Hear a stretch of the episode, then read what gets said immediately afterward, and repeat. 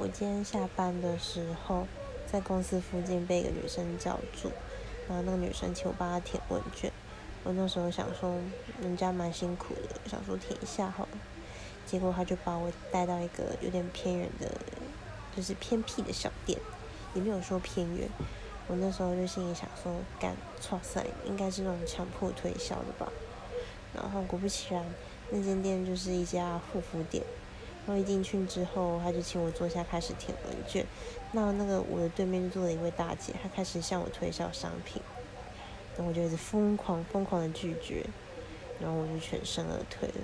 干，我真的再也不能相信，就是在路上就是叫人家填问卷的人了，我再也不要，我再也不要帮人家填了。对。